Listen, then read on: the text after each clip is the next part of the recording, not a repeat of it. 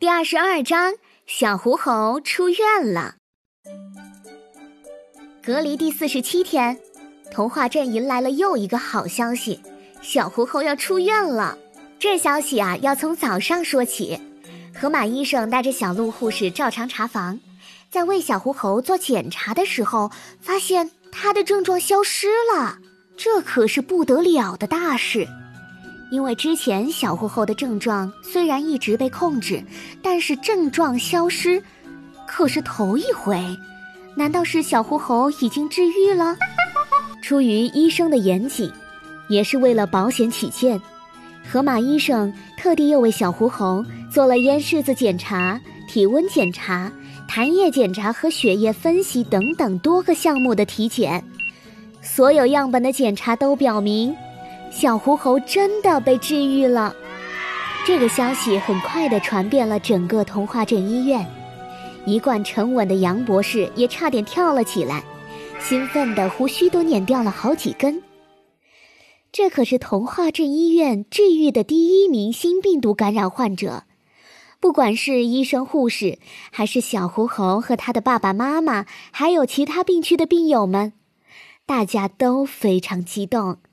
他们由衷的为小狐猴感到高兴，因为小狐猴的治愈让大家相信病毒一定会被打败，一下子变得信心倍增起来。河马医生，您真是太棒了，恭喜您！小鹿护士看着依旧忙着检查样本的河马医生，眼睛里亮晶晶的，满是崇拜的小星星。哈哈，谢谢谢谢。不过呀，为患者治病是医生应该做到的事情，不值得被夸奖。治好了小狐猴，河马医生也红光满面，非常开心。唉，河马医生还真是谦虚呀。小鹿想了想，眨巴着眼睛问：“既然小狐猴已经治愈了，那他是不是就可以出院了呀？”河马医生点点头：“嗯。”是的，治愈病例可以及时出院，为其他患者腾出空床位。小鹿拍着手，高兴地喊道：“啊，那我去找小兔子了。听杨博士说，大家打算为小狐猴办一个出院仪式呢。我和小兔子一起去准备准备。”哈哈，第一个吗？要办要办。河马医生挥了挥手，又低下头在工作台上忙了起来。病房里。小狐猴瞪着圆溜溜的眼睛，一句话也不说，看着天花板发呆。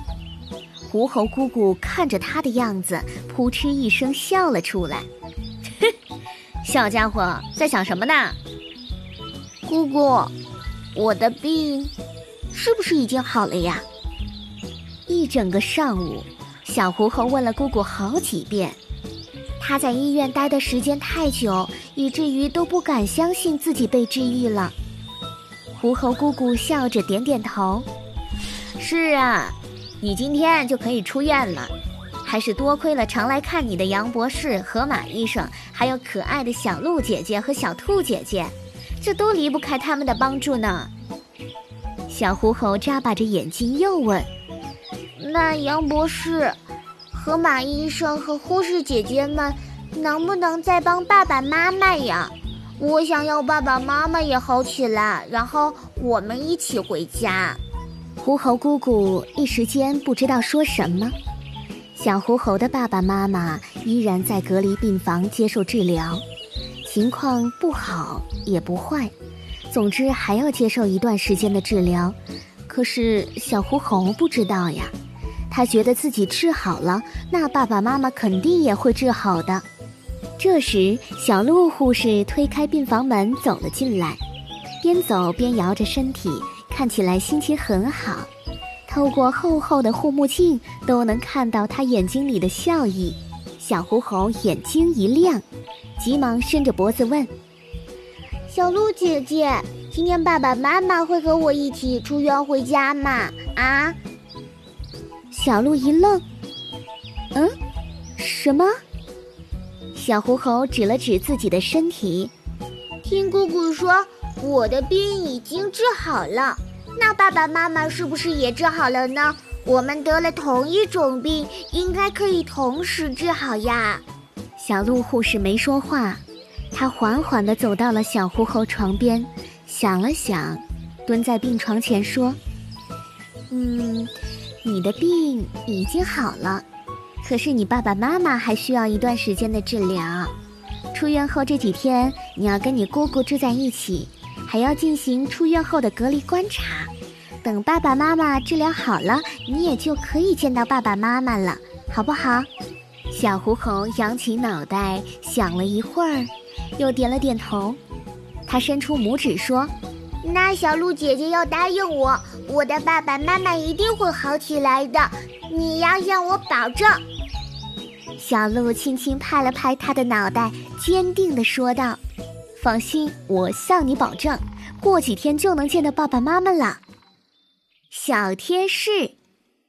新冠肺炎的影响太大了，很多人都因为体质差而病倒。小伙伴们要引以为戒，平时在家的时候要多注意身体，好好锻炼，增强免疫力。这样不仅是为了自己，也是为了爱我们的家人哦。因为家人永远都是爱着彼此的，所以以后一定要好好陪伴。